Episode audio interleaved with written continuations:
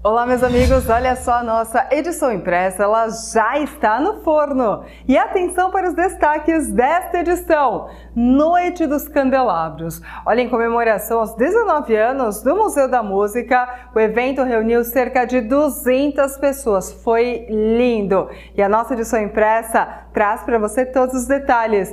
Política! Alfro Postai assume vaga no Legislativo Timboense. Na nossa edição impressa, você vai entender o que levou o ex-secretário da Educação de Timbó a assumir um lugar no Legislativo Timboense. E ainda, no sábado, foi assinada a ordem de serviço para a construção da Unidade de Saúde da Praça de Saúde do bairro Dona Clara.